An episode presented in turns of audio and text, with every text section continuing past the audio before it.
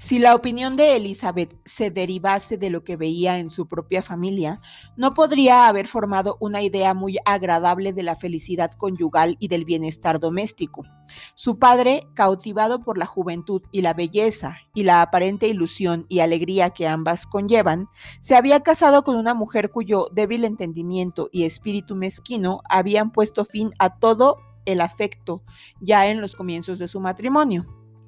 El respeto, la estima y la confianza se habían desvanecido para siempre, y todas las perspectivas de dicha del señor Bennet dentro del hogar se habían venido abajo. Pero él no era de esos hombres que buscan consuelo por los efectos de su propia imprudencia en los placeres que a menudo confortan a los que han llegado a ser desdichados por sus locuras y sus vicios. Amaba el campo y los libros, y ellos constituían la fuente de sus principales goces. A su mujer no le debía más que la risa que su ignorancia y su locura le proporcionaban de vez en cuando. Esa no es la clase de felicidad que un hombre desearía de ver a su esposa, pero a falta de... El buen filósofo solo saca beneficio de donde lo hay. Elizabeth, no obstante, nunca había dejado de reconocer la inconveniencia de la conducta de su padre como marido. Siempre la había observado con pena, pero respetaba su talento y le agradecía su cariño, por lo que procuraba olvidar lo que no podía ignorar y apartar de sus pensamientos su continua infracción de los deberes conyugales y del decoro que por el hecho de exponer a su esposa al desprecio de sus propias hijas era tan sumamente reprochable pero nunca había sentido, como entonces, los males que puede causar a los hijos un matrimonio mal avenido.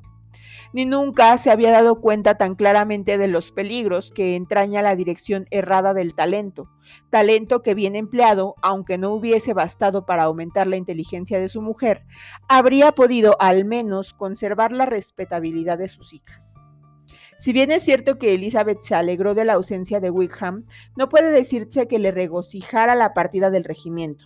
Sus salidas eran menos frecuentes que antes, y las constantes quejas de su madre y su hermana por el aburrimiento en que habían caído entristecían la casa. Aunque Catherine llegase a recobrar el sentido común perdido al haberse marchado, los causantes de su perturbación su otra hermana, de cuyo modo de ser podían esperar todas las calamidades, estaba en peligro de afirmar su locura y su descaro, pues hallándose al lado de una playa y un campamento, su situación era doblemente amenazadora. En resumidas cuentas, veía ahora lo que ya otras veces había comprobado, que un acontecimiento anhelado con impaciencia no podía, al realizarse, traerle toda la satisfacción que era de esperar. Era preciso, por lo tanto, abrir otro periodo para el comienzo de su felicidad, señalar otra meta para la consecución de sus deseos y de sus esperanzas que, alegrándola con otro placer anticipado, la consolase de lo presente y la preparase para otro desengaño.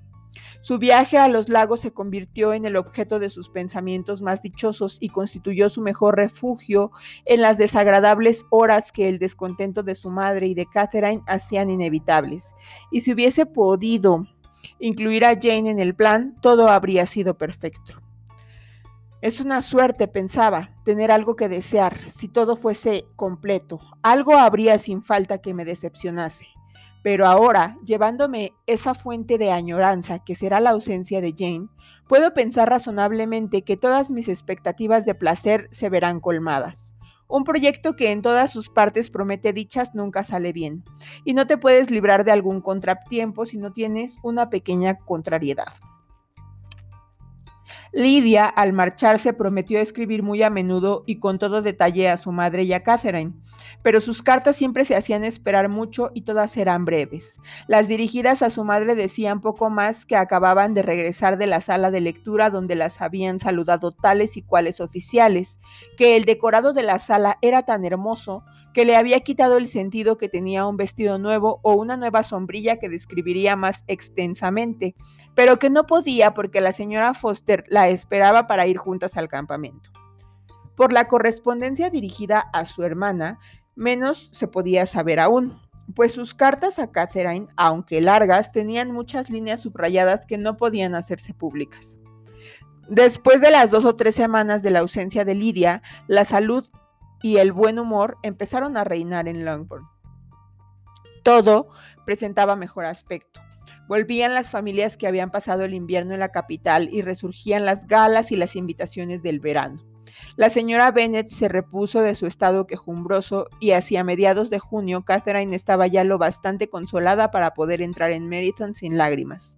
Este hecho era tan prometedor que Elizabeth creyó que en las próximas navidades Catherine sería ya tan razonable que no mencionaría a un oficial ni una sola vez al día a no ser que por alguna cruel y maligna orden del Ministerio de la Guerra se acuartelara en Meryton un nuevo regimiento. La época fijada para la excursión al norte ya se aproximaba. No faltaban más de dos semanas cuando se recibió una carta de la señora Garnet que aplazaba la fecha de la misma y a la vez abreviaba su duración.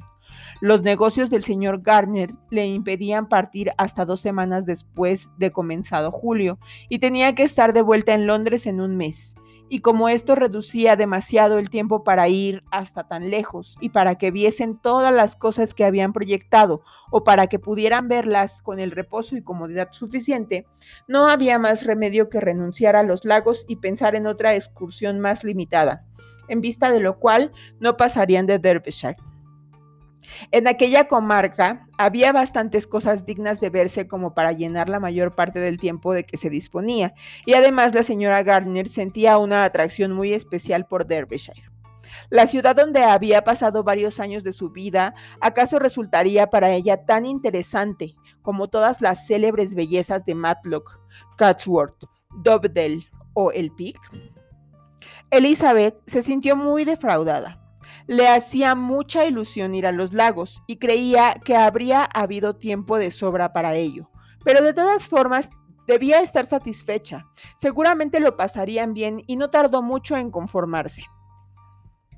Para Elizabeth, el nombre de Derbyshire iba unido a muchas otras cosas. Le hacía pensar en Pemberley y en su dueño, pero se decía, podré entrar en su condado impunemente y hurtarle algunas piedras sin que él se dé cuenta. La espera se le hizo entonces doblemente larga. Faltaban cuatro semanas para que llegasen sus tíos, pero al fin pasaron los señores Gardner, se presentaron en Longbourn con cuatro hijos. Los niños, dos chiquillas de 6 y 8 años de edad respectivamente, y dos varones más pequeños, iban a quedar bajo el cuidado especial de su prima Jane, favorita de todos, cuyo dulce y tranquilo temperamento era ideal para instruirlos, jugar con ellos y quererlos. Los Garner durmieron en Longbourn aquella noche y a la mañana siguiente partieron con Elizabeth en busca de novedades y esparcimiento. Tenían un placer asegurado, eran los tres excelentes compañeros de viaje, lo que suponía salud y carácter a propósito para soportar incomodidades, alegría para aumentar toda clase de felicidad y cariño e inteligencia para suplir cualquier contratiempo. No vamos a describir aquí Derbyshire ni ninguno de los notables lugares que atravesaron, Oxford, Blenheim, Warwick, Kenilworth, Birmingham y todos los demás son sobradamente conocidos. No vamos a referirnos más que a una pequeña parte de Derbyshire. Hacia la pequeña ciudad de Lambton, escenario de la juventud de la señora Gardner, donde últimamente había sabido que residían algunos conocidos, encaminaron sus pasos los viajeros después de haber visto las principales maravillas de la comarca. Elizabeth supo por su tía que Pemberley estaba a unas cinco millas de Lambton. No les cogía de paso, pero no tenían que desviarse más que una o dos millas para visitarlo. Al hablar de su ruta la tarde anterior, la señora Gardner manifestó deseos de volver a Pemberley. El señor Gardner no puso inconveniente y solicitó la aprobación de Elizabeth. Querida, le dijo su tía, ¿no te gustaría ver un sitio del que tanto has oído hablar y que está relacionado con tantos conocidos tuyos? Ya sabes que Wickham pasó ahí toda su juventud. Elizabeth estaba angustiada, sintió que nada tenía que hacer en Pemberley y se vio obligada a decir que no le interesaba. Tuvo que confesar que estaba cansada de las grandes casas, después de haber visto tantas, y que no encontraba ningún placer en ver primorosas alfombras y cortinas de raso. La señora Garner censuró su tontería. Si solo se tratase de una casa ricamente amueblada, dijo, tampoco me interesaría a mí. Pero la finca es una maravilla. Contiene uno de los más bellos bosques del país. Elizabeth no habló más, pero ya no tuvo punto de reposo. Al instante pasó por su mente la posibilidad de encontrarse con Darcy mientras visitaban Pemberley. Sería horrible, solo de pensarlo se ruborizó, y creyó que valdría más hablar con claridad a su tía que exponerse a semejante riesgo. Pero esta decisión tenía sus inconvenientes y resolvió que no la adoptaría más que en caso de que sus indagaciones sobre la ausencia de la familia del propietario fuesen negativas. En consecuencia, al irse a descansar aquella noche preguntó a la camarera si Pemberley era un sitio muy bonito, cuál era el nombre de su dueño y por fin, con no poca preocupación, si la familia estaba pasando el verano allí. La negativa que siguió a esta última pregunta fue la más bien recibida del mundo. Desaparecida ya su inquietud, sintió gran curiosidad hasta por la misma casa, y cuando a la mañana siguiente se volvió a poner el plan, de lo consultaron, respondió al instante con evidente aire de indiferencia que no le disgustaba la idea. Por lo tanto, salieron para Pemberley.